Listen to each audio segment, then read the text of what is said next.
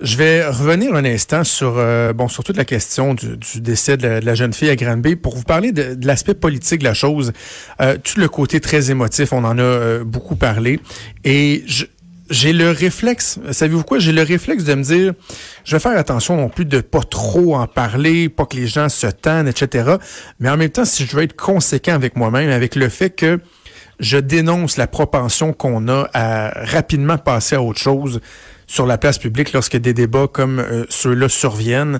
Parce que je sais pas, sont trop difficiles, sont trop émotifs. Euh, c'est pas évident pour une société là, parce que je sais que vous êtes assurément plusieurs, plusieurs milliers, voire des dizaines, peut-être des centaines de milliers de personnes au Québec qui, depuis deux jours, vivaient dans une certaine grisaille.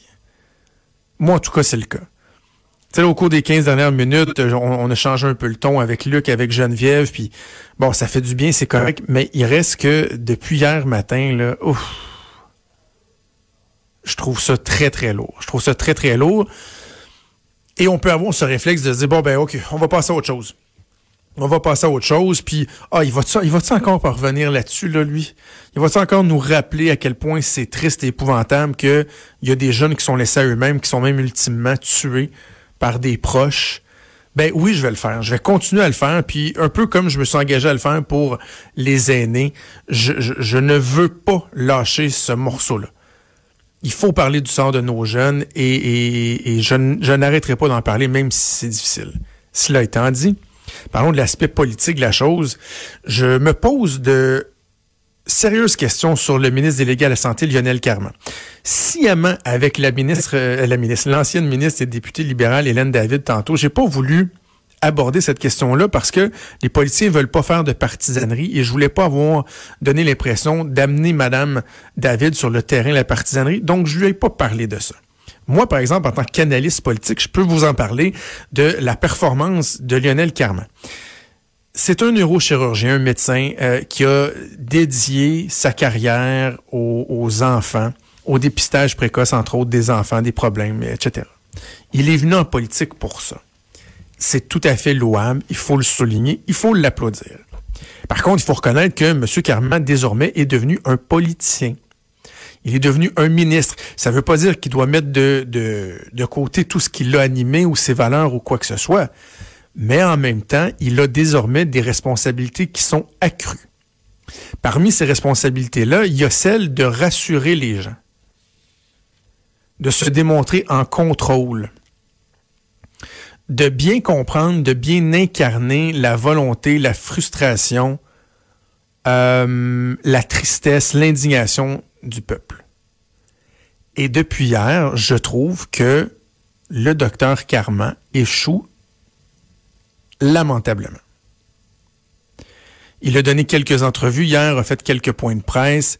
C'était difficile. Euh, on sentait qu'il était ébranlé. Je parlais avec des, des, collègues dans les médias, puis moi je disais ouf, moi, là, hein, il me semble que ça me fâche un peu de le voir, de voir aller. Puis d'autres me disaient, ouais, mais tu il, il, est vraiment ébranlé, il est touché. Puis on n'avait pas la même perception. Ce matin, Lionel Carman refait un point de presse avec Geneviève Guilbeault, ministre de la, Sécurité publique.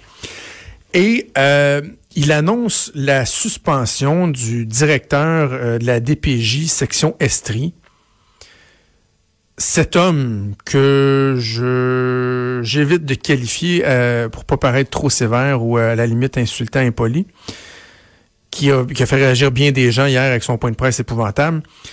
Il annonce sa suspension, mais là il dit dans le fond, j'ai décidé de le relever de ses fonctions, euh, devait être suspendu, mais finalement il a démissionné. Et là, les journalistes se mettent à poser des questions, ils disent, OK, donc il a démissionné, euh, il, ne reçoit plus de salaire, c'est plus un salarié, c'est une démission. Là, il, a-tu démissionné ou il a été congédié? Ben, il, a démissionné. Et là, les journalistes continuent à le questionner pour finalement comprendre que le gars n'a pas démissionné, il s'est retiré de ses fonctions. Ce qui s'est passé, c'est que Dr Carman et le son, on le su après, il y a eu un appel du cabinet du premier ministre et on lui a dit, le premier ministre veut qu'il soit dégommé, qu'il soit tassé. En tout cas au moins le temps qu'on fasse des vérifications. Alors là, le, ministre de la Santé délégué s'apprêtait à dire au, directeur de la DPJ Estrie, ben écoute, t'es suspendu. Et là, semble-t-il que lui aurait pris les devants pour dire je me retire de mes fonctions. Ce qui veut dire je m'en vais chez nous, plein salaire, je me cache, je me terre le temps que ça passe, puis au pire aller, ben hein, vous me relocaliserez ailleurs. Le gars n'a jamais démissionné. Donc, comment se fait-il qu'un ministre, dans une situation aussi délicate que celle-là, soit pas en mesure de donner l'heure juste, de maîtriser son dossier, parce que clairement, c'est ce euh, dont il retourne. Un ministre qui a de la misère à maîtriser son dossier, alors qu'on est en besoin de voir des gens en contrôle qui sont capables d'incarner qu'on pense. D'ailleurs, c'est exactement ce que le premier ministre du Québec a fait. Ce matin, euh, avant son entrée en chambre, au moment où il a pris la parole en chambre, où il s'est engagé à changer les choses de manière permanente, à aller plus loin même que les commissions d'enquête, à amorcer une discussion non partisane sur euh, l'ampleur des gestes à poser pour qu'on puisse finalement dire qu'au Québec, on prend ça au sérieux et que nos enfants, on va les protéger. C'est tout pour aujourd'hui. On va se retrouver demain. C'est Antoine Robitaille qui s'en vient avec ses collègues et là-haut sur la colline. Euh, merci à Joanie, à Véronique, à Hugo pour leur aide à la réalisation de l'émission. On se reparle demain à midi. Ciao.